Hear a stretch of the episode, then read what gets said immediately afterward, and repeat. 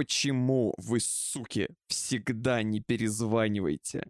А что тут можно было материться? Я не знала. Руководитель у меня долбоеб, сотрудники дебилы, шумные твари. Менеджер дурачок, э, потому что у нас процессы говно, потому что у нас невозможно в офисе находиться. У людей очень часто проблемы с тем, что они не умеют составлять резюме во слова вообще. Это правда. А вот что делать человеку со сложным характером в данном случае? То есть вот, ну реально, типа, человек хороший специалист, но характер у него говно. Те в IT, походу. Как часто HR-специалисты врут в вакансии? Я признаюсь честно, я не особо люблю искать работу. Почему? Потому что всегда это для меня геморрой, это поиск работы, это неуверенность, это проблемы, это переживание, что не найдешь, это финансовая нестабильность. Но так или иначе, мне периодически приходится сталкиваться с такими моментами в жизни, когда ее нужно либо менять, либо экстренно искать новую. Но, разумеется, за все годы, что я успел эту работу сменить, у меня появилась куча вопросов к тому, как работает HR-отдел в каждой компании, насколько хорошо он работает и вообще нужен ли он там. Для этого я сегодня решил собраться с моей старой подругой Лерой Чемодановой, которая уже несколько лет работает HR-специалистом, и обсудить все эти вопросы. Выпуск изначально должен был быть неким таким гайдом для всех людей, которые интересуются поиском работы, хотят ее сменить и вообще просто задумываются о том, что вообще нужно для того, чтобы успешно продолжить или начать свою карьеру. Но в итоге выпуск обернулся тем, что я хуй сошу айтишников, а Лера их активно защищает, делюсь своими переживаниями и вопросами по поводу того, что это вообще такое и зачем оно нужно, и, конечно, немножечко-немножечко личной драмы. Сегодня вступление будет особенно коротеньким, поэтому, ребята, без лишних слов, всем салют, у микрофона Никита Фреймут, и это 15 эпизод подкаста «Никита, хватит». Подкаста, в котором я высказываю свое мнение по темам, в которых мои гости разбираются лучше меня.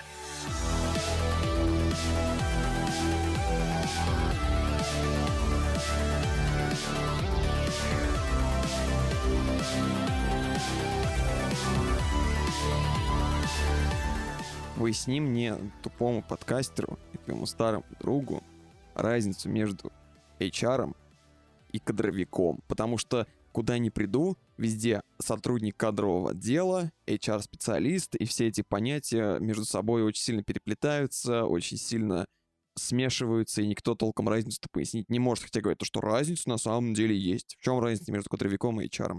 Ну, вообще, почему такие вопросы возникают? Потому что раньше в целом HR-вопросами, какими-то именно связанными с подбором, наверное, занимались кадровые специалисты.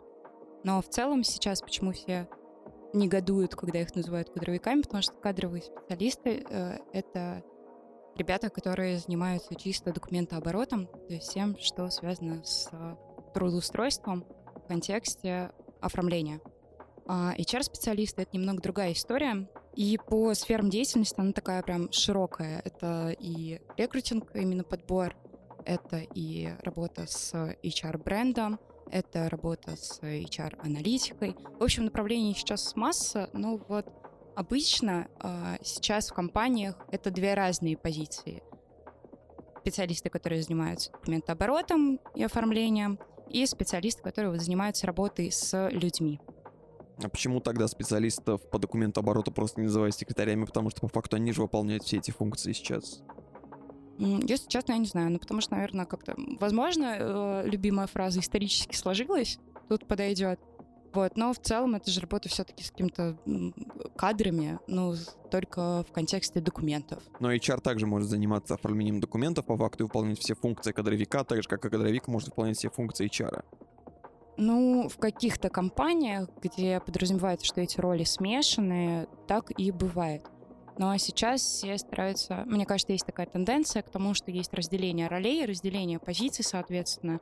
И я очень редко, на самом деле, встречаю вот в своем опыте людей, которые вот занимаются и тем, и тем. Ты упомянула HR-бренд. Uh-huh. Поясни подробнее, что это такое. Как я понимаю, HR-бренд — это когда э, компания нанимает человека, который создает для компании бренд и восприятие сотрудниками и потенциальными соискателями как самое лучшее место для работы, куда устраиваются только самые успешные люди, где самые интересные проекты и самые прекрасные условия. Я правильно понимаю?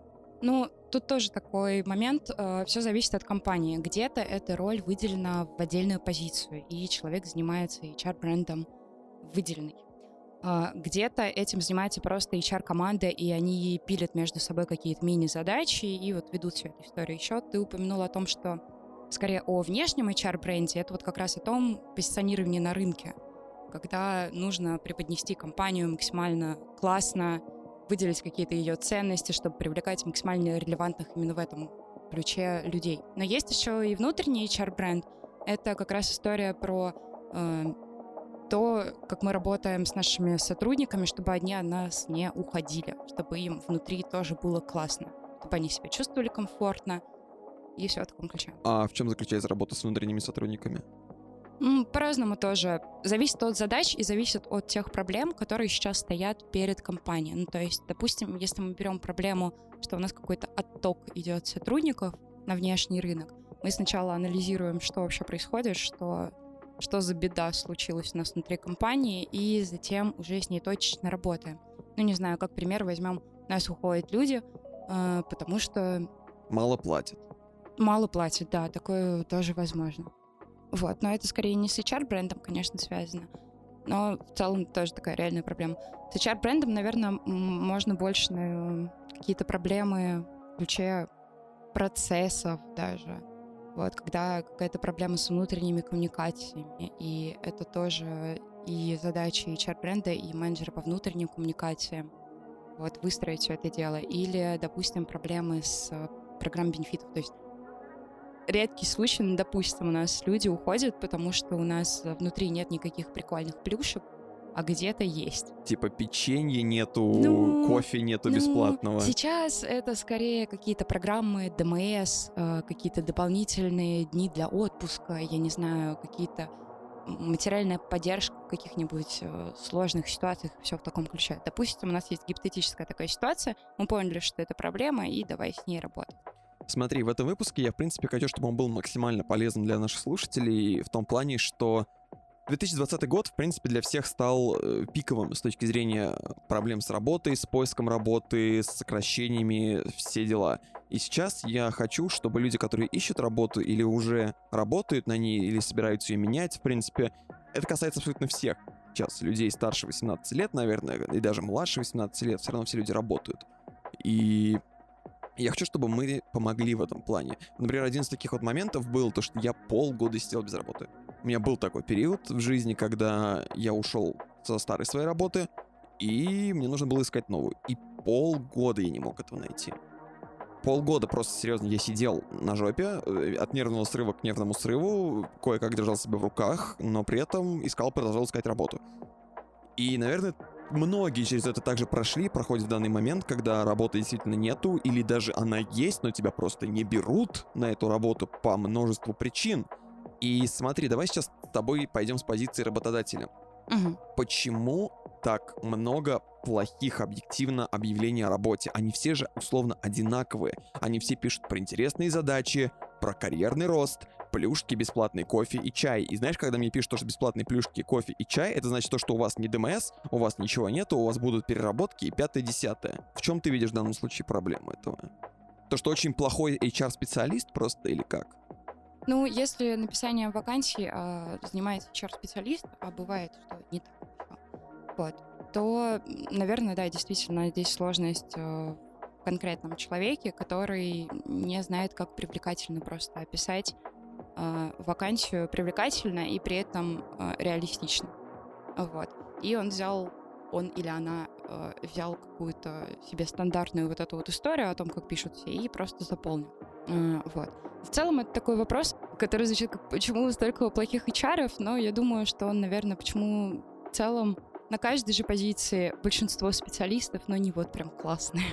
И HR, разумеется, тоже не является здесь исключением. У меня сейчас тебе будет два вопроса. Как часто HR-специалисты врут в вакансиях? Потому что бывает очень часто такое, когда тебе рисуют просто кисельные берега и молочные реки, ты приходишь, все на собеседовании, все замечательно, а потом выясняется, что ой, но у нас вот здесь особенности, у нас вот так вот 5-10, ты сталкивался с такими моментами, когда резюме, ну, когда именно резюме о вакансии оказывались сложными?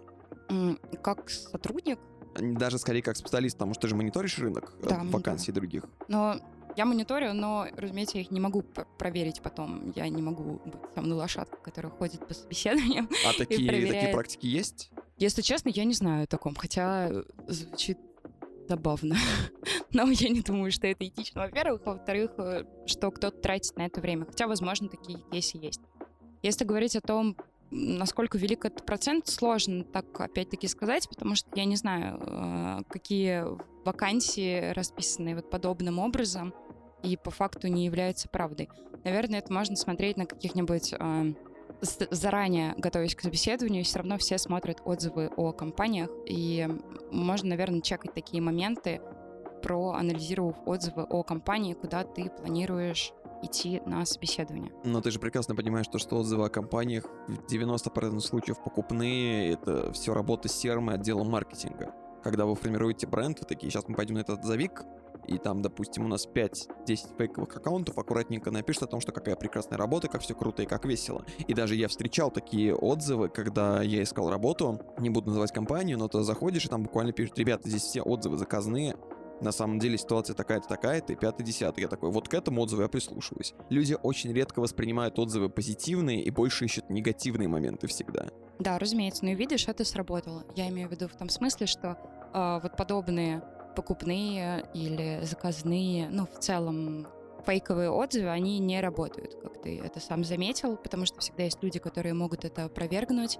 потому что в целом ты, допустим, дошел до собеседования и сразу видишь то, что все не соответствует тому, как описано было в вакансии или на первичном интервью с HR. То есть, как можно заметить, это максимально нерабочая история, которая не имеет никакого процента повышения эффективности подбора. Почему так делают до сих пор, если это не работает? Если честно, я не знаю. Вот. Но такое случается, ну, не знаю. Тогда давай, смотри, перейдем с тобой к другому вопросу по поводу квалификации HR. Ты же сама по образованию не HR-специалист, насколько я знаю, потому что ты моя одногруппница бывшая, мы с тобой заканчивали один университет. Вот. Вопрос. Как так получилось, что ты вдруг попала в HR и почему? На самом деле достаточно э, внезапно я туда попала. Я брала после э, предыдущего места работы год отдыха и ничем не занималась. Потом очень лайтово начала рассматривать предложения. И у меня на самом деле была любимая компания, куда я хотела прийти.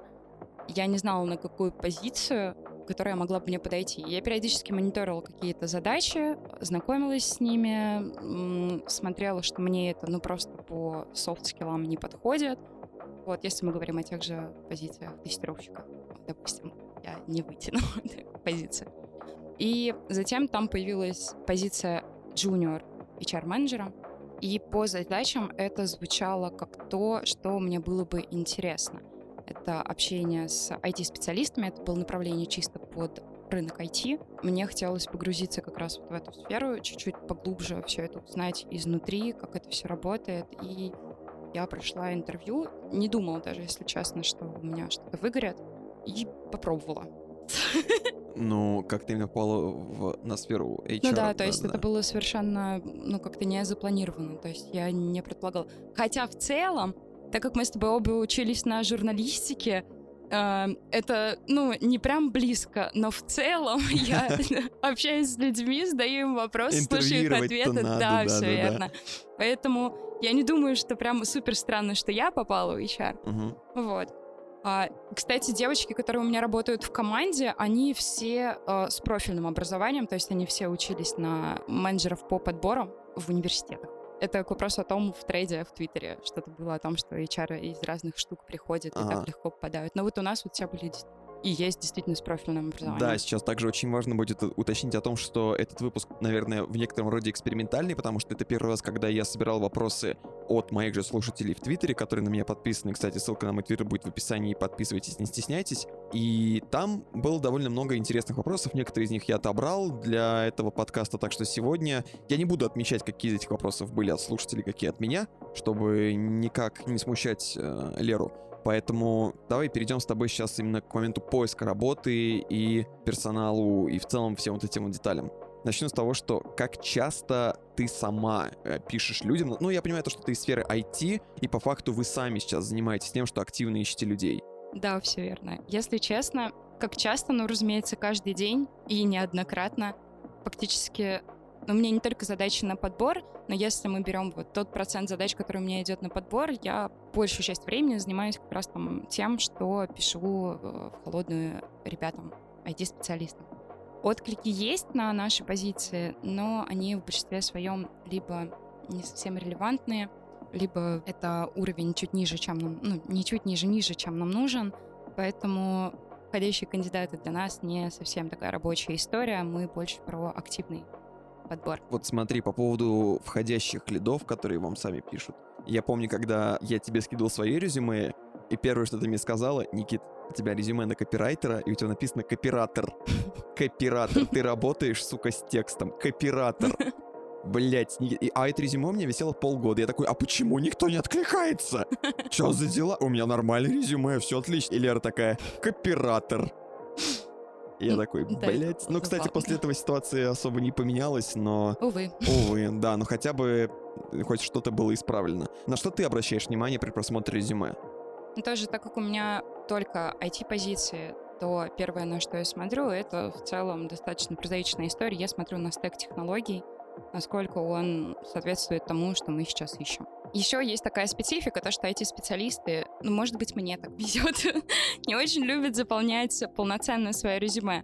А, обычно, э, ну, часто это что-то в духе а, разработчик C-Sharp. Что я делаю? Разрабатываю. Все. И ты такой, о, как классно, и все равно связываешься, чтобы узнать поподробнее. То есть реально сейчас ты считаешь, что ну, по крайней мере, я, может быть, даже заметил, не знаю, согласишься ты или нет, у людей очень часто проблемы с тем, что они не умеют вставлять резюме в слово вообще. Это правда. Более того, если ты думаешь, что HR-специалисты умеют вставлять свое резюме, то Я хотел про это спросить, да. То есть я думал, что у вас, как у специалистов, есть понимание того, как должно выглядеть резюме. Нет, оно есть понимание о том, как почему-то со стороны должно выглядеть резюме, но когда ты сам описываешь свой опыт, что ты, такое ты такой буквы? же, да, такой, а, а, а что я делаю? Я вообще что-нибудь делаю?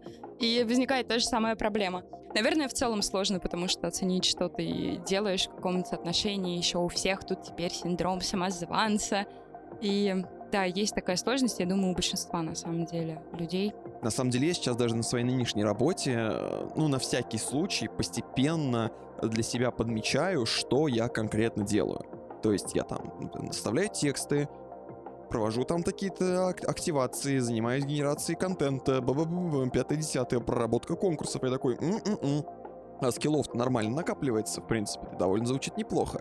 И главное все это потом для себя записать, и мне кажется, э, такие вещи нужно в резюме заносить прям вот как только ты их вспомнил. Это правда, на самом деле я тоже так считаю, и как сотрудник, если говорить о себе, я тоже сейчас так делаю. То есть, когда поступают какие-то задачи, особенно на постоянной основе, я их сразу вношу в резюме, чтобы примерно э, затем просто его подкорректировать, когда я буду искать новое место, чтобы долго не заморачиваться в этом тревожном состоянии и так, когда ты должен выходить на рынок. На самом деле, это просто довольно интересная ситуация, когда HR будет э, интервьюировать HR. Это просто unstoppable power, meet unmovable object кто кого переспрашивает. О, я ходила на пару собеседований уже после того, как стала э, HR-менеджером. Вот. Это, кстати, очень классно. Мне понравилось. Мне понравилось больше на таких собеседованиях, чем на собеседованиях, когда я не была HR-менеджером. Как-то То есть ты уже понимаешь механику интервью. В чем заключается механика интервью для кандидата? Дело в том, что это тоже очень такая индивидуальная история. То есть сейчас расскажу в целом про подбор тогда, как все это построено. У нас есть наши внутренние заказчики. Ну, если ты in-house HR-менеджер, то есть работаешь э, внутри компании. А есть же еще аутсорс. Да, все верно. Мы сейчас рассматриваем эту ситуацию. У тебя есть внутренний заказчик, который приходит к тебе с какими-то задачами, с какими-то требованиями и с какими-то, не знаю, софт-скиллами и хард-скиллами, которые ты должен почекать на первичном собеседовании.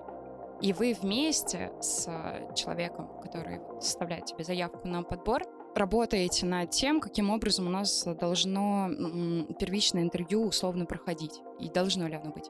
Будет ли оно включать тестовое задание? Ну, допустим, у тебя, я думаю, когда ты искал работу, большинство позиций были с тестовым заданием. Да, да, конечно. Вот.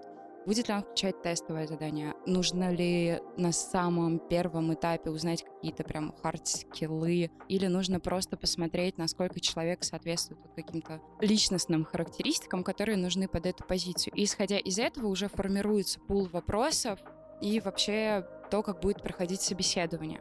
То есть э, здесь ответственность идет не только на HR-менеджере, а на его совместной работе с его внутренним или внешним заказчиком.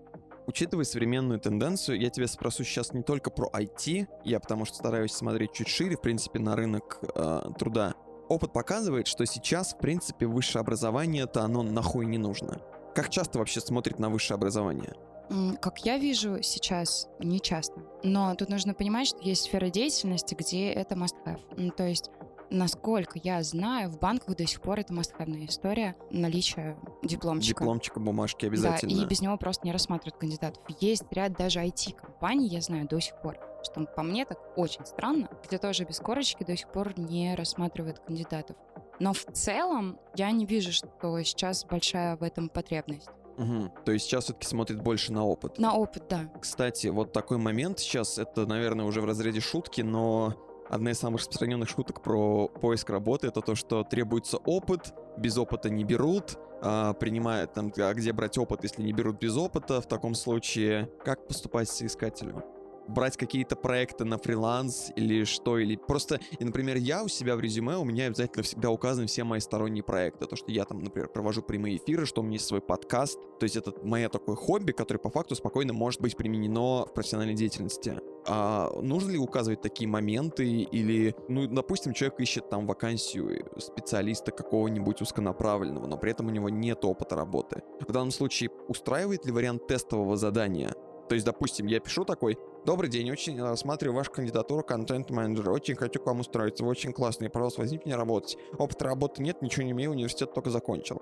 И ты такой смотришь на него, ну вроде чувачок адекватный, скину-ка ему тестовый. И уже на основе тестового задания с ним проводить интервью. Такой вариант возможен? Тут все зависит на самом деле от того, какая сейчас потребность у компании. Ну, то есть я объясню, почему... Ну если вакансия открытая, значит потребность есть. По задаче. Ну, то есть я объясню, почему начинающих специалистов не так часто берут, потому что, скорее всего, внутри компании нужен человек, которого нет просто ресурсов внутри компании обучать. Ну, то есть у нас все в запаре жесткой, и еще мы должны с малышом каким-то тютюшкаться и учить его чего-то. Поэтому ищут человека, который сразу придет, с ним не нужно проводить э, много времени, обучать его чего-то, нужно, чтобы он пришел, сел и делал то, что уже умеет. Говоря о том, где м, начинающему специалисту получать опыт, и прикладываете фриланс-проекты.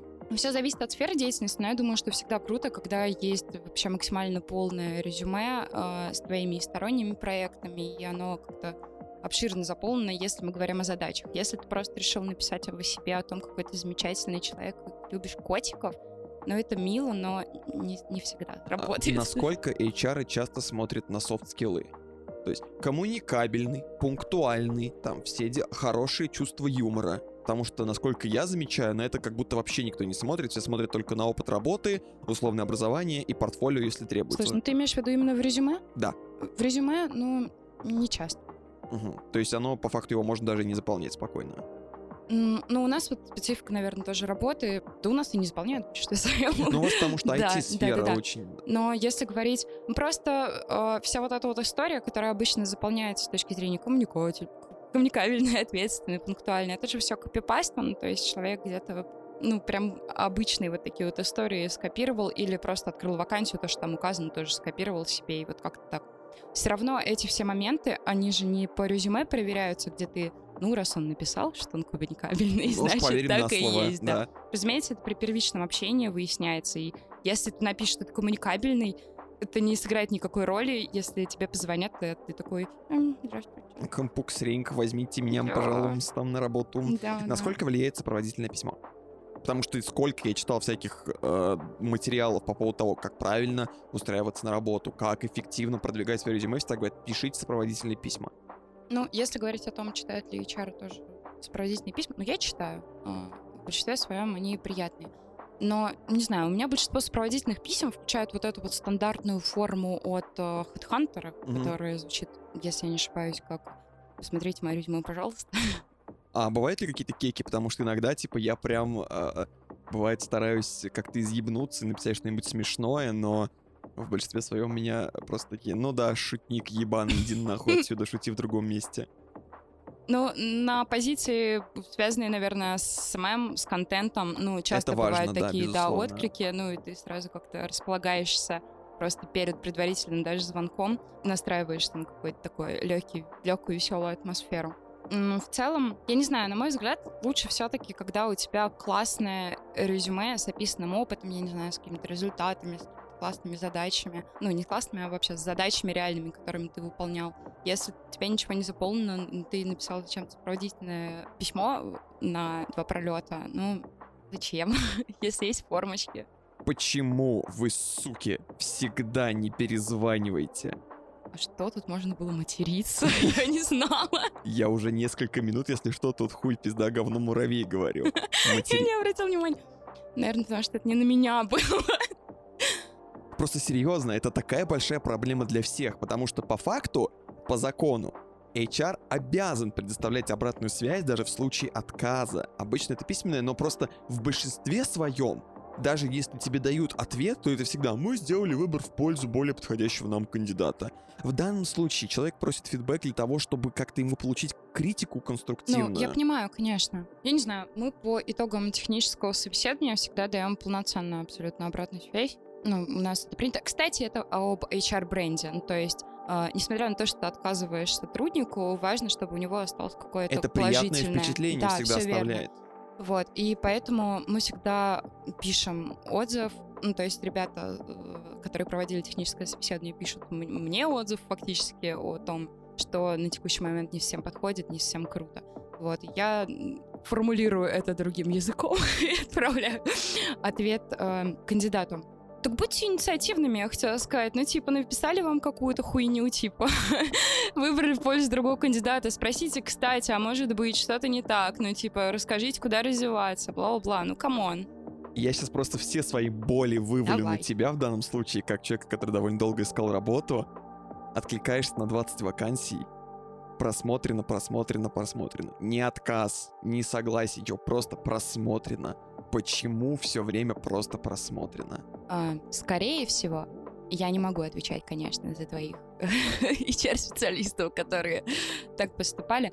Но, скорее всего, наверное, там какая-то человеческая история, что на какую-то подобную позицию, возможно, очень много откликов, и, возможно, конкретный вот этот вот человек поленился кнопочку нажать. Вот, мне кажется, реально, я прекрасно понимаю, что там просто буквально одну кнопку нажать. Да, все верно. Чтобы отправить вот это вот шаблонное письмо на HeadHunter, ну, с извинениями о том, что сейчас мы не можем вас рассмотреть, это действительно одна кнопочка.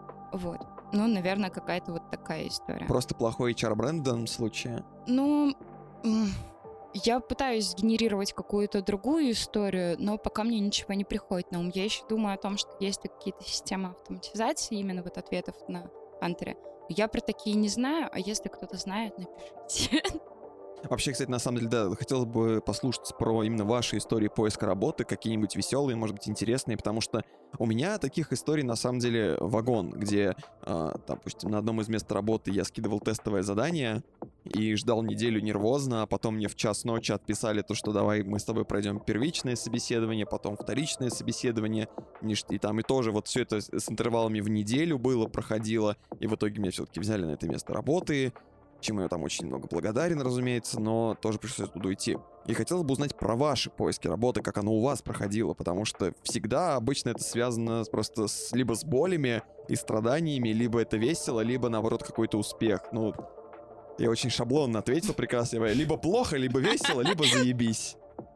Но на самом деле, да, ребят, пишите, правда, очень интересно послушать ваше мнение и ваши истории, потому что в современном мире сейчас HR и, поиск работы — это хороший HR-специалист, особенно, мне кажется, безумно ценится, потому что HR-специалист — это, в первую очередь, человек, который создает впечатление о компании, первое впечатление о компании. Ну да, такое входное звено. Да, и если в данном случае ты такой сидишь и общаешься с HR-специалистом, то такой, типа, сука, какая, как она меня бесит, пожалуйста, мне с ней еще три года минимум работать. Кстати, да, такой момент. Неужели, правда, все HR-специалисты настолько такие вот, типа, Э, социобляди, вот все активные, все общительные всегда, потому что у нас был, например, HR-специалист на одной из моих работ, э, Саша, привет, Саша, если ты слушаешь этот подкаст, невероятно общительный человек, просто у него на его ми-бенде все время было по 16 тысяч шагов за день, он мотался от отдела к отделу, со всеми общался, всегда веселый, всегда самый заводной. Бывают ли HR-специалисты, которые интроверт, такие типа, я не хочу общаться, я крыса бумажная, я буду подпечатать, я вот лучше на HeadHunter посижу, подпечатаю, нет, не хочу интервью брать.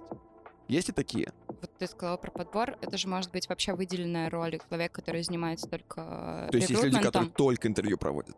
Только рекрутментом. Есть даже компании, где есть только researcher, например, есть рекрутер отдельный, есть HR-менеджер, который ходит Но мне кажется, сейчас немногие компании могут позволить себе полный HR-отдел. Чаще всего это один HR-специалист какой-нибудь. Ну, просто а, у меня создалось такое впечатление, то, что ты работаешь, очевидно, в прогрессивной компании. очевидно. Потому что это IT-направление, и айтишников вообще надо расстрелять по-хорошему уже, потому что айтишники заебали.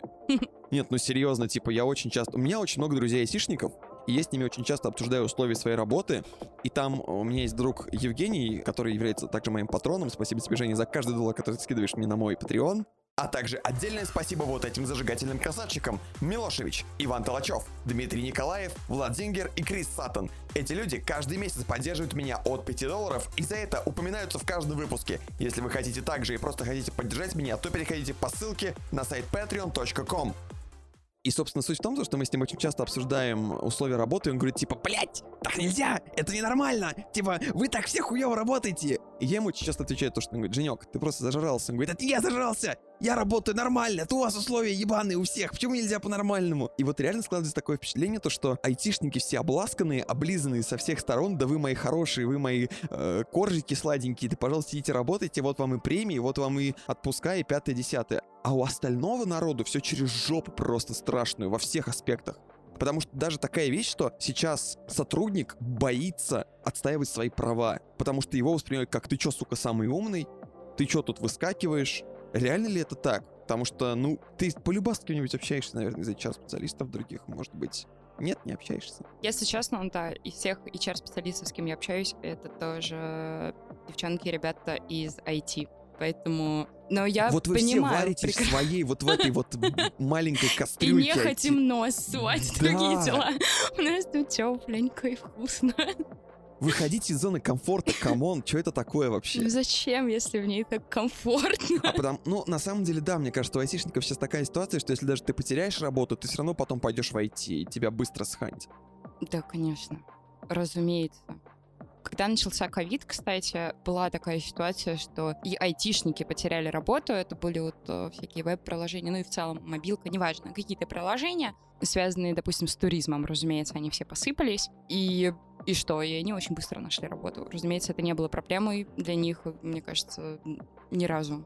Как думаешь, IT-индустрия, в принципе, сильно повлияет на HR-культуру во многом? Потому что не только поиск работы, но, в принципе, отношение к сотрудникам, соблюдение их прав, какие-то плюшки для них. Или ты думаешь, что это останется только вот привилегии вот этих вот уродов, блядь? Слушай, мне кажется, что уже многие стараются идти в этом направлении. Ну, мне почему-то так кажется, но я могу ошибаться. Потому что когда, ну, тоже вот просто просматриваешь какие-то вакансии, ну, так, по фану, видишь то, что стараются какие-то акценты расставлять, как вот в вакансиях, которые айтишные. Ну, было бы круто, если бы так, но кто знает.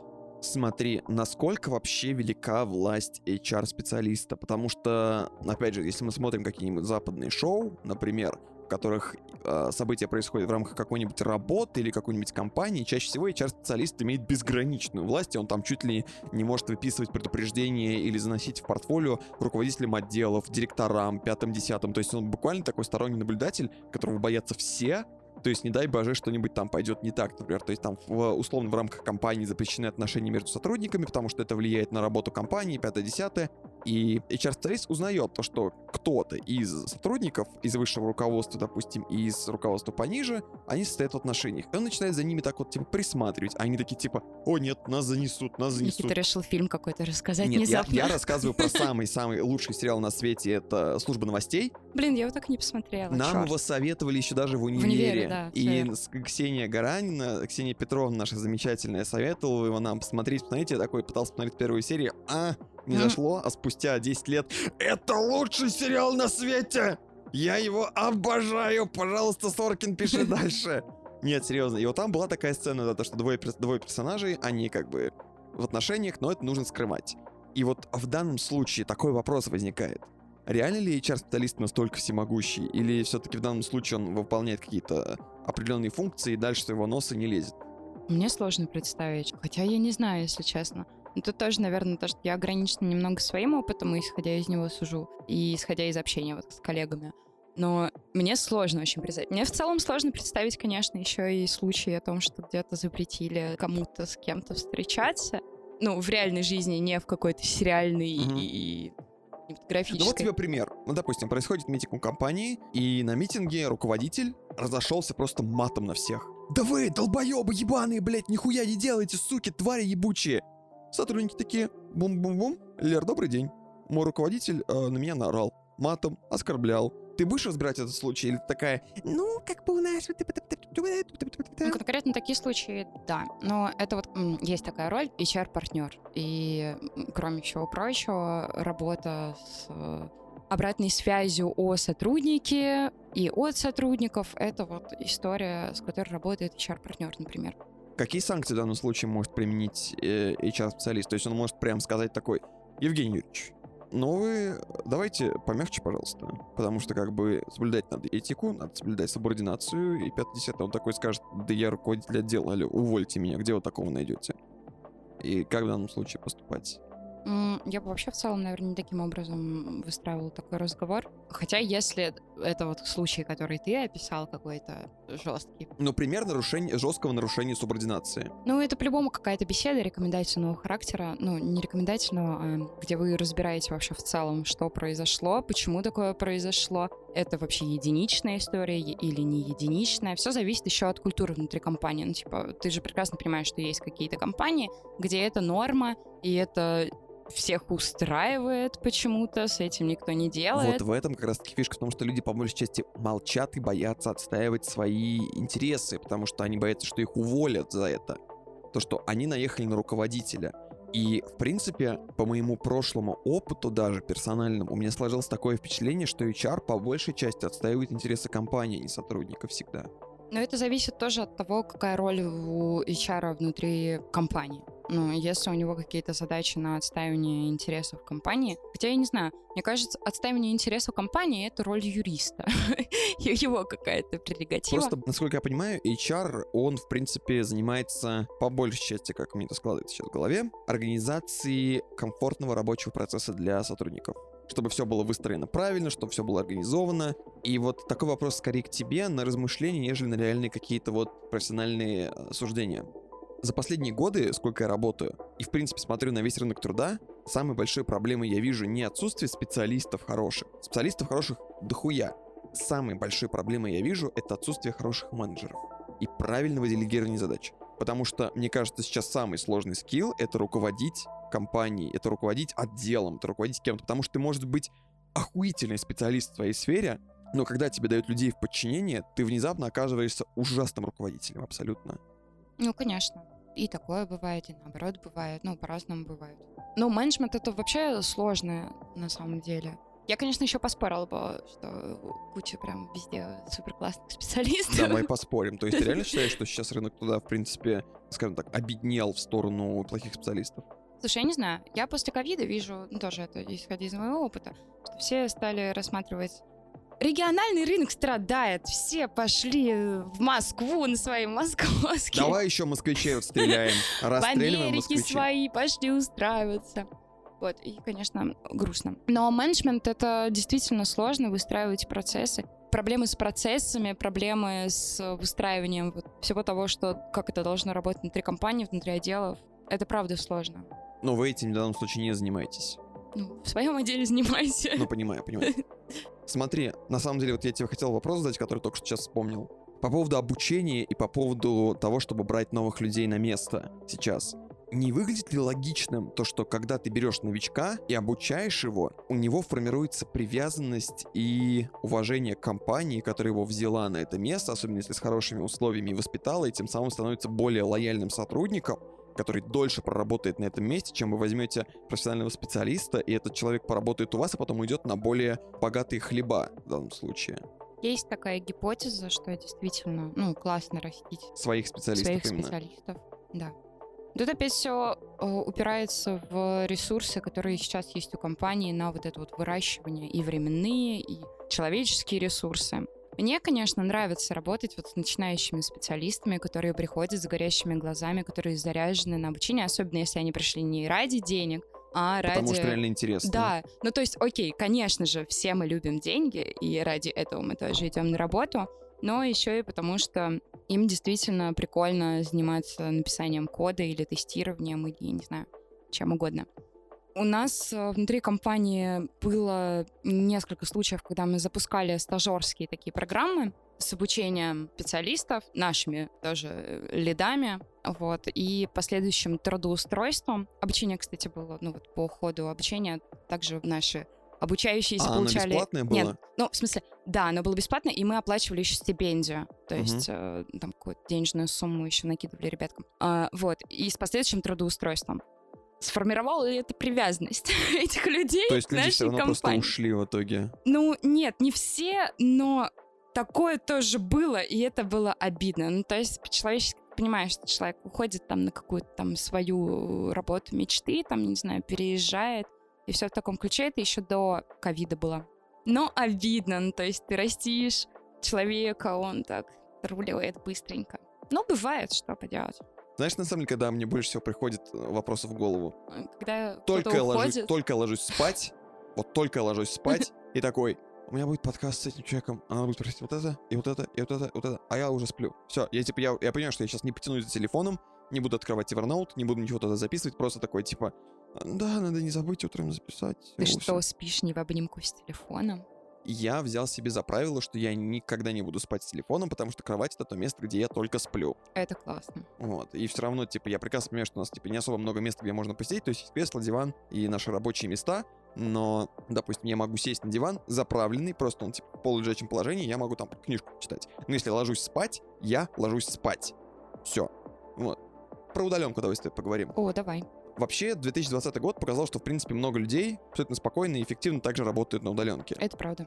Значит ли это, что сейчас со временем больше компаний будут спокойно нанимать людей на удаленные вакансии, и для всех это станет нормой? Потому что я знаю, что есть э, компании, которые до сих пор нет, нам нужны люди в офис. Зачем? Я не знаю. Я уже вижу, что есть тенденция в эту сторону, и она меня безумно радует. Ну, то есть, мне кажется, что сейчас должно прийти вот как раз к условному там коворкингу, куда может человек прийти, если, допустим, он сидит дома, и у него начали сверлить стены, или что-то произошло, и он такой убежал поработать в купленной компании локацию. У меня у нескольких друзей действительно, и это люди, которые работают тупо за компьютером весь день, и их не отпускают по-прежнему на удаленку, с такой же аргументацией, э, что, ну, потому что вы там расслабитесь, хотя, ну, come on. Я не знаю, если честно, что не так, что это за мания гиперопеки, гипер, я не знаю, отслеживания.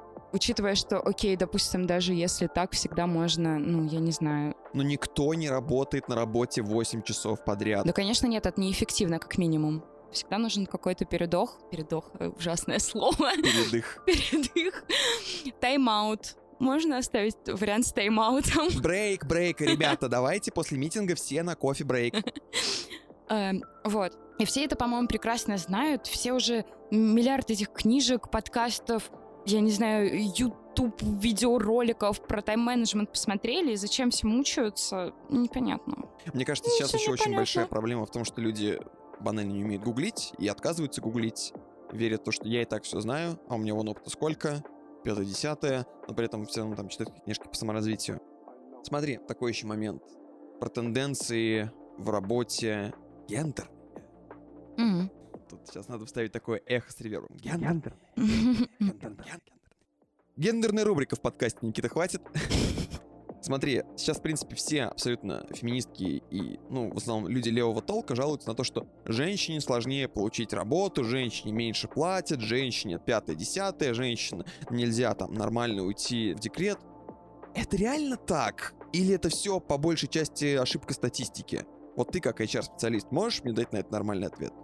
Если честно, мне сейчас даже стыдно, но я статистику по России я не помню, какая там статистика, хотя я точно наверняка открывала когда-то что-то в каком-нибудь тредосраче на этот счет. Тут тоже такой момент, я даже подумала, это ужасно, я как будто хвалю нашу компанию и только этим и занимаюсь. Я могу судить только по своему опыту, и он у меня еще айтишный. И, возможно, я, как ты уже правильно заметила, вся э, в этой зоне комфорта своей, захлебнулась уже этим комфортом. Господи, как же комфорт. Комфортно, просто невозможно. Если мы говорим про айтиху, тоже по моему опыту девочек меньше, но потому что их на рынке меньше, не потому что мы их не хотим брать, предполагая, что они уйдут в декрет или я не знаю. Ну вот, допустим, приходит беременная девушка к тебе на собеседование. Ты возьмешь ее? Мне такого ни разу не было, если честно. Но в теории. В теории сложно сказать. Но она, она отличный специалист, у нее хорошая CV, у нее все клево, но она беременная. То есть, условно, там через 3-4 месяца ей надо будет уходить на декрет. Или она такая, я буду работать из дома. За, за ребенком будет смотреть мув. Я думаю, если... Во-первых, э, классный момент, что она уже не скрывает, допустим, свою беременность, потому что, на мой взгляд, вот скрытие беременности — это не очень прикольно. Вот, да. Еще а скрытие беременности почему не прикольно? Не знаю, мне кажется, что это просто нечестно, ну, как-то по-человечески. Ну, было бы круто, если бы мы понимали на входе, что человек планирует там через какое-то время уйти. Это же дело не в беременности, а в целом, допустим, у нас вот есть какой-то сотрудник, абстрагируемся от беременности, который сам уже изначально понимает, кандидат, сам уже изначально понимает, что он может отработать только 8 месяцев, а потом он, э, ну, я не знаю, по любой причине не сможет работать. И было бы круто, если бы он на входе сообщил о том, что произойдет такая ситуация чтобы мы как-то могли понимать, мы берем вот этого сотрудника на какой-то вот период времени, и то, что через вот эти вот, допустим, 8 месяцев нам нужно будет искать нового сотрудника. Если это просто сотрудник, который говорит, э, я вот отрабатываю 8 месяцев, а потом я могу отрабатывать полдня, и если нас по задачам мы понимаем, что это устраивает, ну, допустим, ему там нужно выстроить какой-то процесс, а затем процесс будет сам по накатной как-то работать, а ему нужно будет, я не знаю, поддерживать его как-то условно, то почему нет? Ну, типа, всегда же можно потестировать эту гипотезу. Кстати, смотри, насколько вообще этично и насколько, на твой взгляд, адекватно, если, допустим, тебя спрашивают один из самых распространенных вопросов на собеседовании, почему вы ушли из прошлой работы. У меня бывали случаи, когда я с работы уходил при неприятных условиях и оставляла компания себе крайне неприятные впечатления о себе. Э, ну, скажем так, объективно. То есть я могу сказать плюсы, могу сказать минусы. Вот. И меня спрашивают, почему я ушел, я обычно отвечаю, то, что вот сложилась неблагоприятная для меня обстановка в компании, э, поэтому я подумал о смене работы, или там то, что я хочу попробовать себя в новой сфере, 5-10. А если я честно скажу, допустим, руководитель у меня долбоеб, сотрудники дебилы, шумные твари, а я, типа, вот так вот так вот хочу. Насколько это будет в данном случае для тебя маркером? Блин, дружище, ну как-то надо поприличнее переформулировать эту историю все-таки. Как-то без долбоеба. Вот. Но в целом, да по-разному бывают. Ну, по-разному люди отвечают на этот вопрос. Э, кто-то отвечает правду, кто-то неправду. Ну, Просто очень часто, почти во всех, э, опять же, там, материалах Headhunter и других всяких тредах пишут то, что никогда не ругайте свое прошлое место работы, потому что это означает, что если человек уволится от вас, он, скорее всего, будет ругать также и вашу компанию, и это, типа, отталкивает всегда HR-специалиста от вас, и пятое-десятое. Я скажу правду, это правда настораживает, но тут нужно понимать, ну, как, допустим, какой человек, смотри, какая компания. Фэм, смотри, да. э, допустим, вот было пять мест рабочих у человека, из пяти он ушел со скандала. Ну, типа, разве это не странно? Ну, по-моему, странно, но есть какая-то ну, да, проблема. Да, да, безусловно. а если это было, допустим, пять рабочих мест, и с одного, ну, вот так вышло, что не сложилось с коллективом, не сложилось с руководителем, просто не понравились процессы, потому что они были говно. Ну, типа, так бывает, но, типа, это не странно. А вот что делать человеку со сложным характером в данном случае? То есть, вот, ну, реально, типа, человек хороший специалист, но характер у него говно. Не те войти, походу. Знаешь, э, зная некоторых моих друзей, да, таких там людей очень много. Ну, если есть какие-то проблемы именно с коммуникациями, ну, возможно, тебе и не нравится это. Ну, как бы, по-моему, логично, чтобы нужно как-то сферу деятельности рассматривать ту, где поменьше каких-то коммуникационных задач или каких-то кросс-командных задач, чтобы поменьше вот этих вот взаимодействий было. Но мне кажется, в данном случае тут просто уже идет такая же проблема, как с составлением резюме. Когда ты такой, а что я умею? я умею, значит, у нас вот это, это и это. Очень клево. А когда вот тебя спрашивают еще, а что ты хочешь? И ты такой сразу, «Э, о, иди от противного, а что ты точно не хочешь? Я всегда так делаю. Я не хочу работать в IT. Вот самое забавное, на полном серьезе, я понимаю то, что все такие, хочу войти, потому что Я тебя и не звала. Что ты начал? А я даже ни разу и не обиделся на это. Вот-вот, на тебе, получила, как тебе такое? Не ожидала. Ну серьезно, то есть на полном серьезе все эти полгода, допустим, что я был безработным, я даже не рассматривал вариант IT. Даже когда я его одним глазочком так подглядел, такой, а не-не-не-не-не, не мое, вообще не мое, потому что это работа с информацией, работа с цифрами, работа очень скучная. Мне нравится креативить. Вот то, что, то, что мы сейчас с тобой Так снимаем. такие позиции тоже есть в IT. Просто Креативщиков. сидишь с, бен- с, с этими, с, с этими, с плюшками не в виде чая, а ДМС. И все. А, смотри, еще очень важный на самом деле момент. Сейчас многие из сотрудников, неважно какая сфера абсолютно, многие из людей часто сменяют работу. У меня мама просто в ахуе откровенном, когда я говорю, что я опять уволился, и я сейчас пойду на новое место работы. Меня она говорит то, что «Да как так? Да тебя же не возьму, да ты там не отработал». На что я говорю «Мам, сейчас буквально все меняют работу чуть ли не каждый год». Как на твой взгляд, это нормально или нет? И вообще, какой идеальный срок для того, чтобы проработать на месте работы, чтобы на следующем месте тебе сказали, да, нормально, у него достаточно опыта. Год или чуть больше нужно? То есть, вот, допустим, ты видишь человека, что он там за последние пять лет он сменил пять мест работы. Ты такая, ну ладно, впрочем, впрочем, все оно не так уж и плохо, наверное. Интересный вопрос. Тут, кстати, тоже очень часто зависит от заказчика, потому что у меня были заказчики, которых ты прям очень настораживал. То есть презентуешь резюме, рассказываешь, как прошло твое общение, и, и начинается вот это, что он всего 8 месяцев работал, а тут всего год, что не так, ла-ла-ла. А кому-то это вообще ок. Но тут тоже зависит от того, почему все-таки человек сменял позиции. Ну, то есть, как бы вам не, не нравились эти вопросы, они многое говорят. И ты можешь примерно прикинуть, насколько вообще человеку в целом внутри компании твоей текущей, куда ты зовешь человека, будет комфортно, насколько вам с ним будет комфортно. Допустим, он менял позиции, потому что, я не знаю, допустим, задачи ему наскучивали быстро, но ты понимаешь, что у тебя в компании Он никак не сможет расти. да, например. Или наоборот, ты понимаешь, то, что в целом он вот этим может заниматься, а, а потом вот этим, и ему это не наскучит, а значит, он задержится, а потом вот этим, ну, что-то перекидывать вам на задачи, и вообще у вас куча разнообразия, и вообще веселье сплошное. Зависит тоже от позиции, наверное, куда ты, ну, ищешь человека, и насколько это все критично, какие-то моменты, которые его смущают на предыдущих местах работы. То есть все равно зависит от причин смены. По каким вопросам сотрудник может обращаться к HR-специалисту? То есть у тебя вот есть уже сотрудник компании, вы работаете вместе, он, условно, там в одном отделе, ты HR-специалист. М, Отпуск. По-любому, на самом деле. Ну, отпуск это скорее все-таки к руководителю, если честно, команды. Но ко мне, конечно, тоже можно. К HR-специалисту, конечно, тоже можно обратиться. Но в целом, конечно, твой непосредственный руководитель больше знает про командную загрузку, насколько сейчас ок будет, если ты уйдешь в отпуск или через месяц, и все в таком ключе. Это оговорено внутри компании обычно, к каким вопросам ты можешь. Но, но если накидывать прям так варианты, можно обращаться, если у тебя какие-то сложности с непосредственным руководителем, и ты хотел бы с этим разобраться. Можно обращаться, если у тебя сложности с коллективом.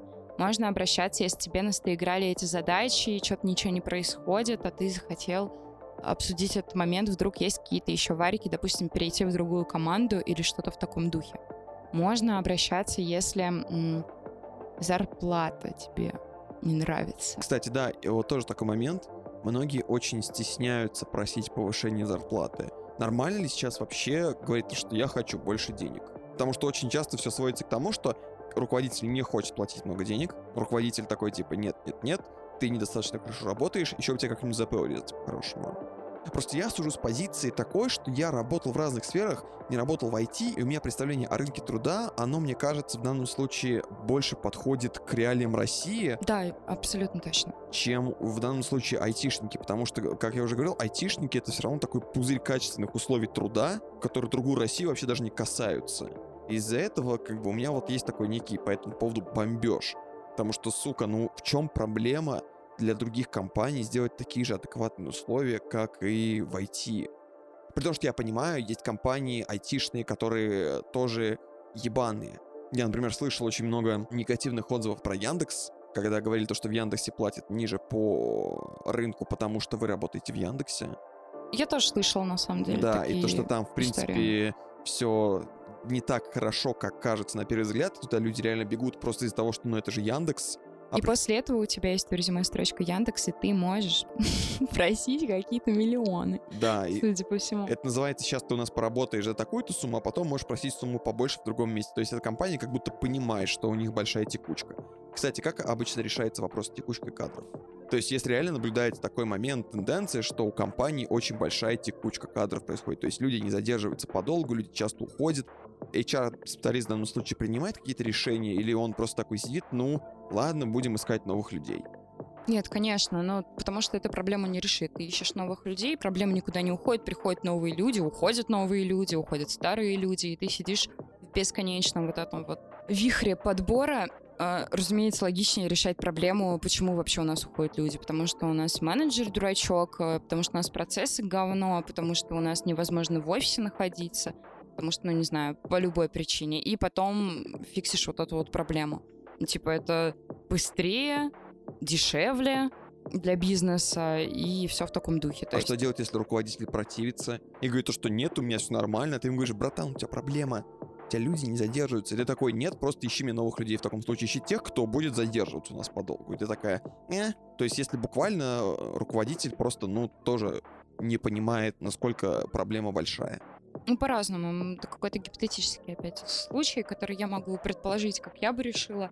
Вот. Но в целом, наверное, все-таки над этим руководителем, если мы берем какого-то, ну, просто обычного менеджера, у которого есть какая-то команда, и так сложилось, что он не очень прикольный, то можно как-то проститься с ним если топ-менеджмент, допустим, уже видит, что в его, не знаю, департаменте такая беда, и это влияет на бизнес-показатели, мы теряем деньги из подобной истории. Есть такая определенная фобия многих людей.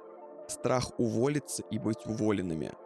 Потому что они сидят на этом месте, у них все комфортно, вроде как даже неплохо, но работа постепенно их сжирает, а они не хотят увольняться, потому что новое место найти сложно, это опять нервотрепка и пятое-десятое.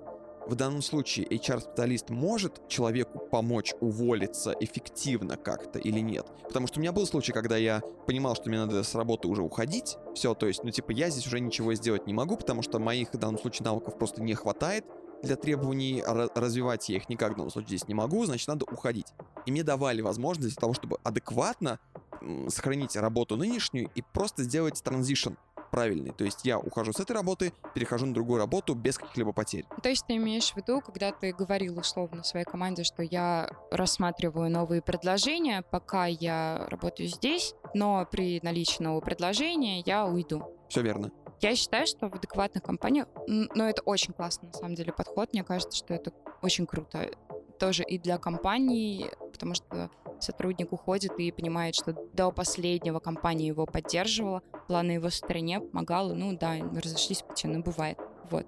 И представители компании тоже понимают, что сотрудники им настолько доверяют, что даже в такой ситуации очень стрессовой, когда ты не знаешь, как поступить, к тебе обращаются люди и вот выстраивают таким образом коммуникацию. Плюс еще этого, ну если мы тоже про бизнес говорим, о том, что ты не теряешь в выполнении задач, то есть человек все это время еще выполняет свои задачи, а ты постепенненько, спокойно ищешь еще ему замену. Еще классно, если бы, допустим, эта замена вышла, ты еще помог ему в анбординге. Да, ну, да, типа, да, это очень круто, на мой взгляд. И было бы здорово, если бы все к этому приходили. Но я прекрасно понимаю, что не везде в компаниях такая классная обстановка. Ну, я тоже не всегда в IT работала. Я работала в компании, где ставили еще ультиматумы прекрасные в духе если ты уйдешь, то ты больше никогда не вернешься в нашу компанию. Кстати, да, Я у такая, многих компаний есть, такое, есть такое правило, что типа если ты увольняешься, ты не имеешь права повторно устроиться на работу. Да, да, и то есть, ну как это должно выглядеть? Вы занимаетесь шантажом и запугиванием, почему я должна теперь оставаться? Ну это так странно. Кстати, по поводу запугивания, шантажа и упомянутой ранее трудовой инспекции, насколько вообще она эффективно работает, по-твоему? Потому что я слышал разные отзывы об этом. Насколько я понимаю, у тебя такого опыта, скорее всего, не Даже было. понятия не имею, правда. Если честно, у меня такого опыта не было. Наверное, Просто очень Нормально. часто я в любой ситуации, когда реально прям нарушаются права сотрудника, слышу фразу «иди э, обращайся в трудовую инспекцию». Но при этом отзывы об этой трудовой инспекции также говорят о том, что ничего не делают, не помогают, там не, неудобные часы приема, пятое, десятое. То есть вообще капец, как так можно работать. Вообще такое чувство, будто в госкорпорациях HR-специалисты работают абсолютно по другим критериям, по другим каким-то правилам, в отличие от частных. Наверное, ты не в курсе про это. Ну, скорее всего. Но я просто думаю, что дело даже не в HR-специалистах, а в целом, наверное, вот таких вот структурах, там другие процессы, ну, разумеется. И, скорее всего, все покрыты кучей бюрократических всяких процедур и подобных. А задача HR-специалиста вообще включает в себя сокращение бюрократии? Или наоборот, он ее только развивает? Слушай, то если есть такая задача тоже, то, наверное, да. Если нет, то нет. В какой-то момент, когда компания, ну, то есть будем реалистами, когда компания становится очень большой, как бы мы ни ненавидели все бюрократические всякие Она истории, от них, да, не уйти. Ну, то есть нужно как-то отслеживать какие-то моменты, чтобы все просто не развалилось. Конечно, прикольно, когда ты в стартапчике пришел, все свои, ты такой, я пошел домой, ничего это все не записано, не знаю, на любые процессы просто это все договариваетесь устно, и все это работает, потому что вы друг другу доверяете и сидите в одной комнате 24 на 7. Но когда это большая какая-то история, это уже так не будет, к сожалению, работать, как бы нам этого не хотелось. Такой момент очень важный хотелось спросить по поводу работы в стартапе, работы с друзьями. Известное правило, то что работать с друзьями не самая лучшая идея, потому что на работу ты приходишь работать, ты не приходишь дружить. И нормально ли, то есть, когда, допустим, друг рекомендует своего друга, или там, например, я к тебе прихожу, Лера, работу надо, очень хочу, ты такая, давай сходим на собеседование. То есть, допустим, если к тебе придет на собеседование друг, и ты дашь ему заднюю, это как-то повлияет, и дашь ли ты ему заднюю в таком случае? О, ко мне неоднократно уже приходили на собеседование мои друзья, и твои друзья, которые не пошли к нам работать. Никита, привет. Ужасно, по-прежнему.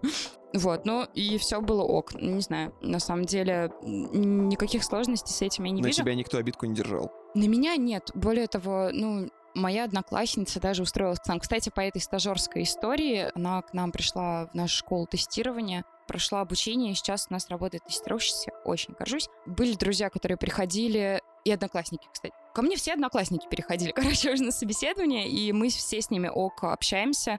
Я им честно давала фидбэк, почему ну, они не прошли. А ты давала им фидбэк более подробный, чем, допустим, другим кандидатам, или ты одинаково в данном случае, ты не предвзята? А я и не могу выдумать, на самом деле, мне что говорят, ну, то есть я же все равно технический скиллсет не совсем могу оценить. Вот, поэтому я просто то, что мне говорят наши технические специалисты, то и передаю э, ребятам, которые у нас техническое собеседование проходят.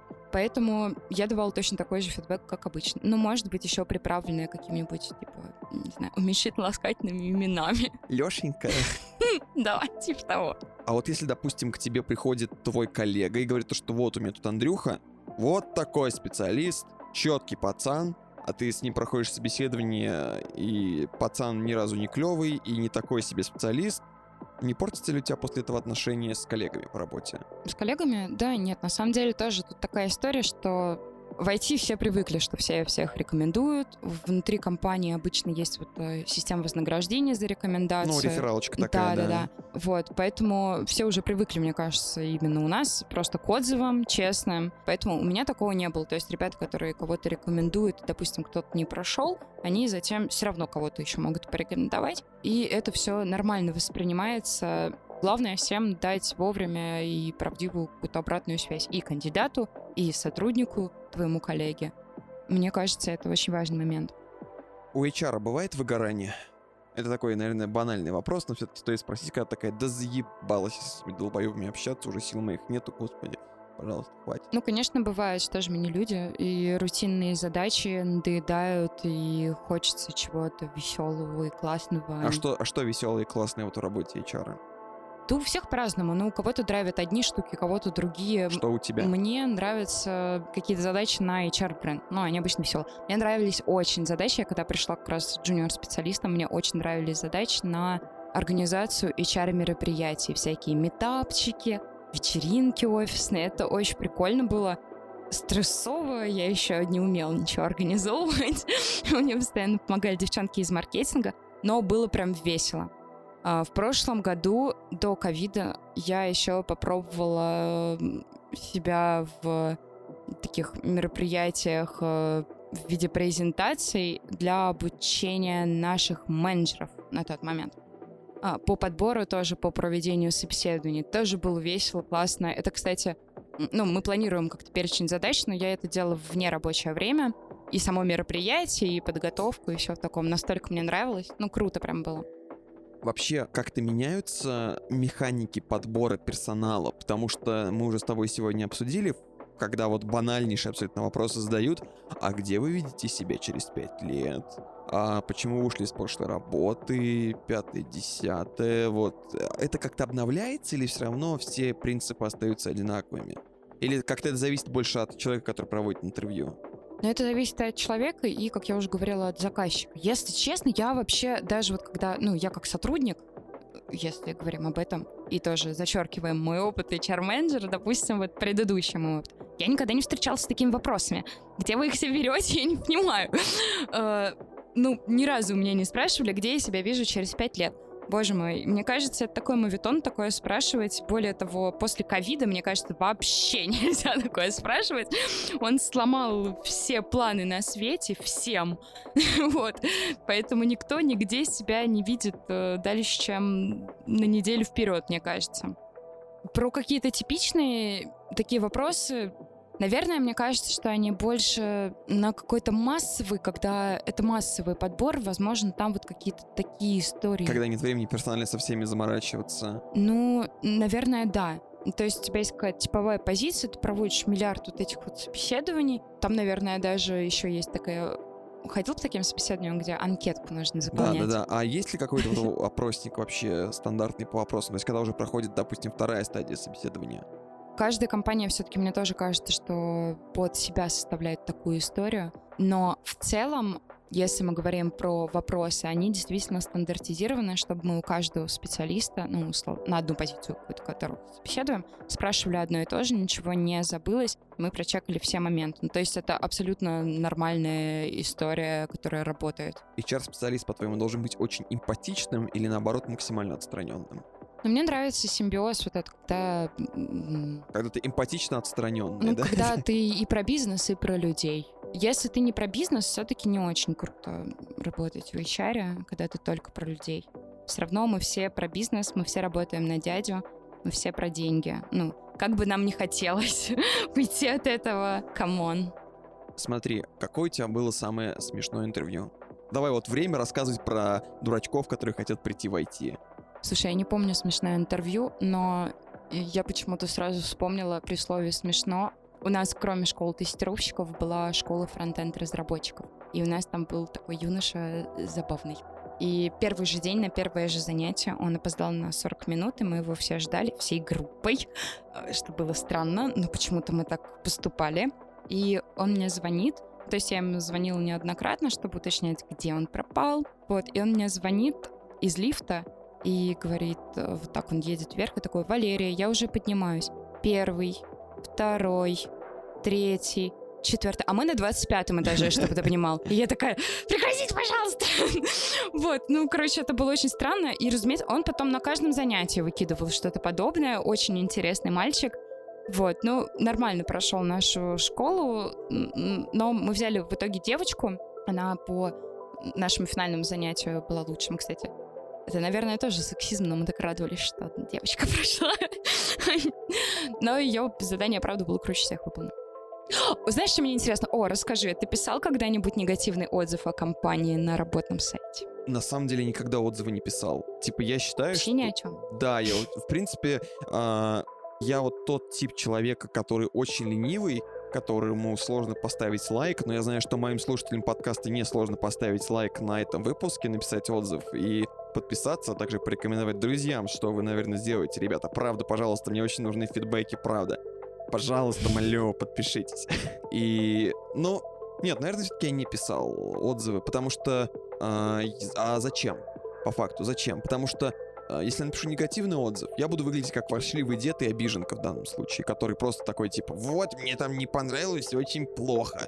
Вот, в большинстве своем на всех рабочих местах мне там все нравилось. Если меня где-то спрашивают про компанию, я даю честный фидбэк. Я говорю, что вот там-то есть проблемы, такие-то есть плюсы, смотри для тебя, как ты это подходишь. Где-то на сайтах писать я не очень верю в отзывики, потому что мы уже с тобой сегодня обсудили отзывики. Отзывики и то, что это э, в большинстве своем они не работают, поэтому нет, я никогда не писал.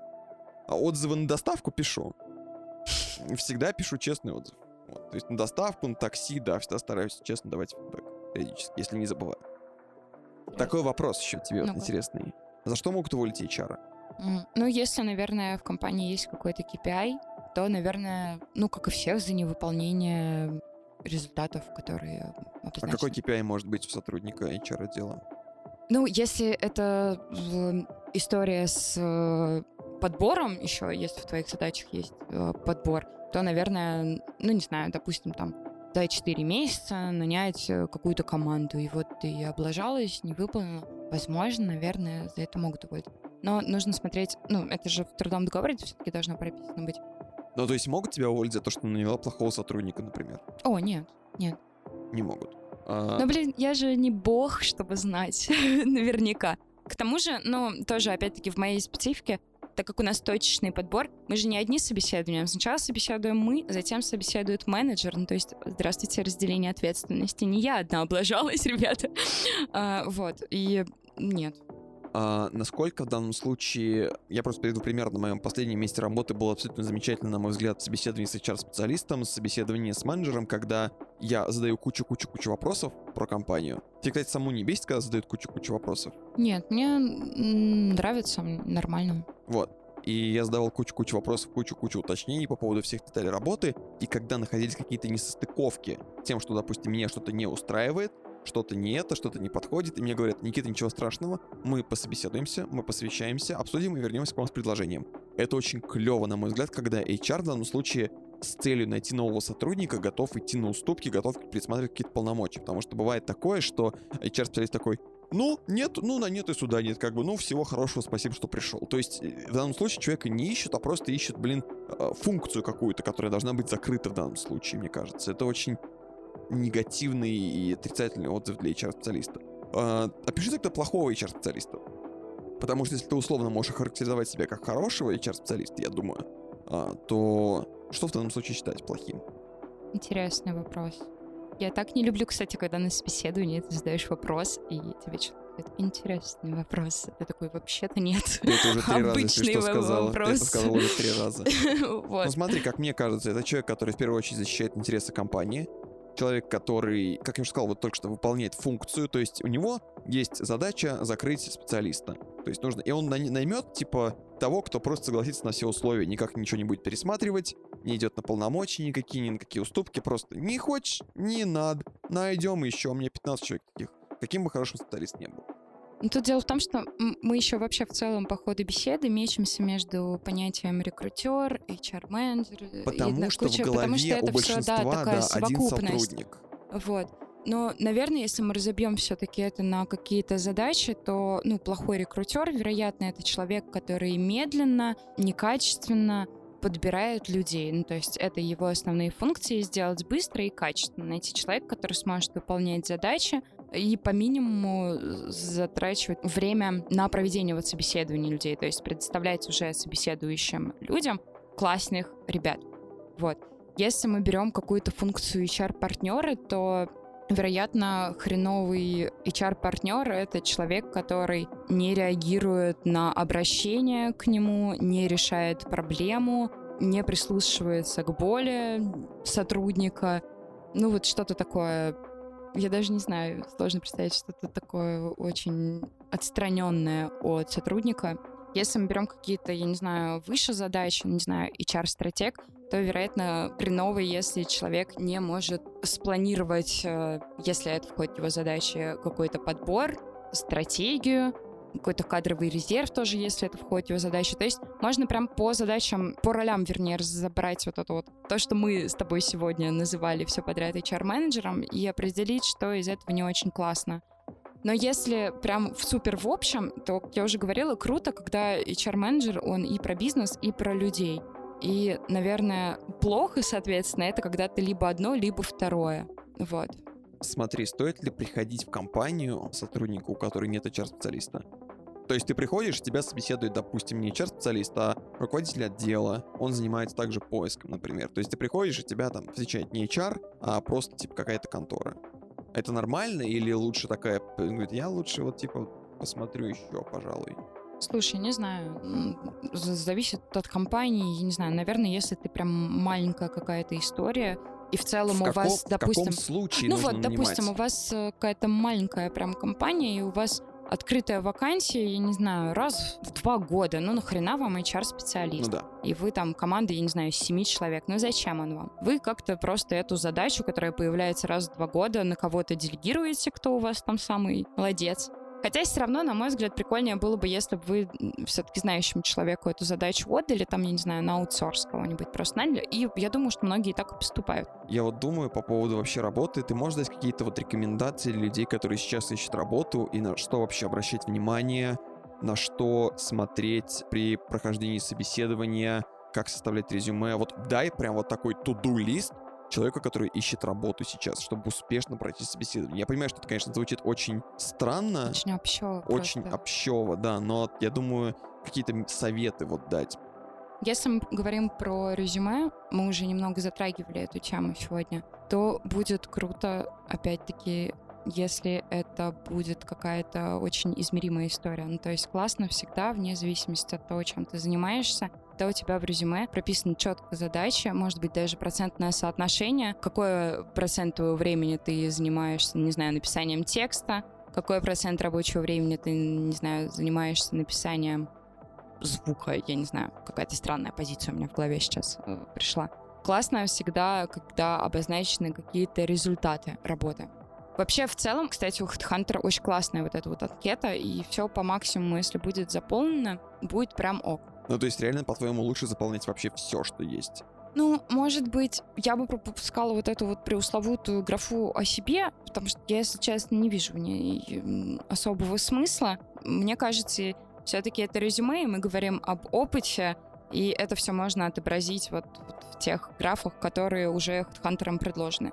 Ну, если вы, кстати, дизайнер или что-то такое э, очень креативное, то, конечно, можно не на HeadHunter заполнять, просто там реально прикольно, удобное, очень резюмешка, все это признают.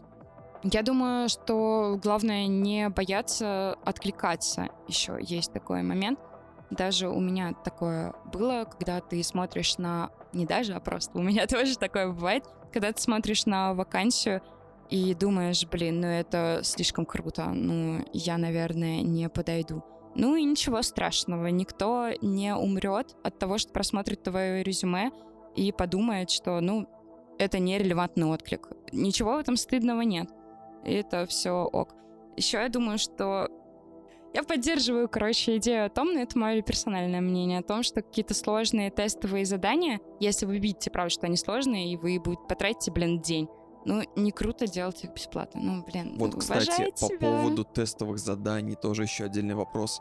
Были же примеры, когда тестовые задания воровали. О, наверное, я не знаю, если честно. То есть это в основном в креативной среде, когда тебя просят написать текст, сделать дизайн. а, и потом используют еще. его в коммерческих целях? Да, Это ужасно. да.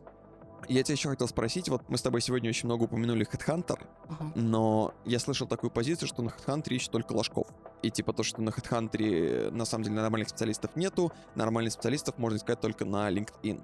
Где вообще сейчас ищут э, специалистов люди? То есть ты сама, я как понимаю, ищешь и на LinkedIn, и на Headhunter, и везде, да? И насколько актуальным вообще является раздел вакансии на официальном сайте? Потому что, насколько я знаю, он там обновляется чуть ли не в последнюю очередь. А, про Headhunter. Вообще хочу его защитить. Блин, его все вечно хуесосят, но вообще-то отличный сайт. И даже IT-специалиста в легкую там можно найти. Блин, ну все равно... Я, конечно, не хочу кидаться какими-то цифрами, придуманными мною только что, но по моим ощущениям, больший процент людей в России знает Headhunter. Мне кажется, все знают Headhunter. Да, все знают Headhunter, но именно специалистов более высокого класса легче найти на LinkedIn. Или я не прав? Далее, по твоим вопросам, что мы используем сейчас в работе. На самом деле, все, что не по пути мы используем сейчас в работе. Я думаю, ну, это не секрет, что рекрутеры ломятся вообще во все каналы связи за какими-то классными специалистами. LinkedIn, да, на постоянной основе, Хабр карьера на постоянной основе, социальные сети в целом, когда ты смотришь просто по тегам и ищешь людей. Телеграм, разумеется, очень часто используется в работе для поиска, подбора выхода на каких-то прикольных людей, ну и так для постинга просто вакансий в профильных э, канальчиках. Да везде, на самом деле. Еще в подборе в IT, но мне кажется, что сейчас почти везде болевой запрос используется, когда ты просто пишешь запросики в, не знаю, в Гугле, в Яндексе, где хочешь. Я просто недавно обучение теперь знаю, что это. Кстати, а как вообще проходит повышение квалификации у HR-специалиста? И в чем оно вообще заключается? Типа, чему вас там учат? Ну вот смотри, я тоже недавно проходила обучение, но это просто как пример, не обязательно такая история. Зависит, конечно, от того, куда ты хочешь там дальше развивать. Вот я проходила недавно обучение по вот как раз э, HR-стратегии, то есть э, планированию кадрового резерва, вот всяким таким историям, потому что мне это было интересно. Сейчас, в общем, мне кажется, есть тенденция, что во что-то более узкое, то есть есть просто вот как раз HR-менеджер, который наш с тобой гипотетический, который занимается всем, чем не попади, он Большой хочет... такой на небе сидит, работников ищет. И он просто идет в более узкую специализацию. Ну, то есть то, что он вот там похватал какие-то задачки и понял, что типа, блин, а мне с цифрами больше нравится работать, пойду в аналитику, в HR. Вот, и уходит туда. Ну и, разумеется, для этого нужно прокачать немножко навыки свои. И потом уже, я предполагаю, когда-нибудь, да, ломануться. Ты тоже хочешь пойти на HR-аналитику? Ну, мне кажется, да, это было бы интересно, как минимум. Люблю я Excel-ку. excel моя Excel. Я не понимаю, серьезно, такую фанатскую любовь к Excel, потому что все так обожают эти циферки, таблички прям. Я тоже раньше не понимала, а потом прониклась резко, мне кажется, в прошлом году у меня прям... Я как научилась писать формулы, так и сразу полюбила. Ладно, давай тогда, наверное, с тобой на этом закончим. Спасибо тебе большое. Спасибо, спасибо. Я жду, как меня все будут хуесосить. За что? Не знаю, мне кажется. Есть такая тенденция. Какая тенденция чего? Ну, к тому, что почему-то как-то так выходит, что во всем всегда виноваты HR-специалисты, во всех бедах обычно. В смысле? А в каких бедах, например, может быть виноват HR-специалист? Ну, блин, ну ты что же в Твиттере сидишь, ну, кому? Я читал в основном Твиттеры и треды HR-специалистов, которые полезные. То, что как искать работу, на что обращать внимание, там, э, как вставлять резюме, пятое-десятое. Я никогда не видел то, что, знаешь, типа, опять HR-специалист все обосрал или что-нибудь такое. Блин, это странно. Почему мне в ленту прилетает какая-то грустная? Потому что HR-специалисте надо ну, расстрелять. Возможно, возможно. А что именно, на что точно, именно, точно. в чем обвиняют? О, обычно, ну... Ну, кроме того, что вы, суки, не перезваниваете. Ну, если тоже про IT-тему, то обычно все негодуют, что HR-специалист... Навязчивый очень. Ой, ну и это тоже, но вообще, что HR-специалист, там, я не знаю, ну, элементарно путает стек, там, или не может рассказать про процессы или про задачи. Ну, мне кажется, что людей просто бесит, что какое-то общение неинформативное происходит. Что резонно, я полностью согласна. Но я считаю, то, что любой сотрудник, который работает с внешними представительствами компании, и то есть там комьюнити-менеджер, не знаю, контент-менеджер, любой человек, который публикует информацию от лица компании на сторонних ресурсах и для открытых пользователей, должен в идеале понимать, механизмы работы компании, О, конечно. чтобы нормально ответить. Нет, нет, нет, это абсолютно резонные претензии. Просто обычно это как-то, ну, знаешь, вот эти вот истории с обобщением. Чего вы все матом да, ругаетесь? Ну, типа, да? типа, да. Все плохие. Ни разу не встречал ни одного HR. Или там, вот единственный в моей жизни был HR-менеджер, который смог на что-то ответить. Такой, м-м, класс. Ну, надеюсь, у всех таких HR-менеджеров в жизни будет побольше определенно. Ну, чтобы ну, у всех собеседования проходили хорошо. А это правда. Чтобы никто не болел. Здоровье. Здоровье, счастье. Счастье, здоровье.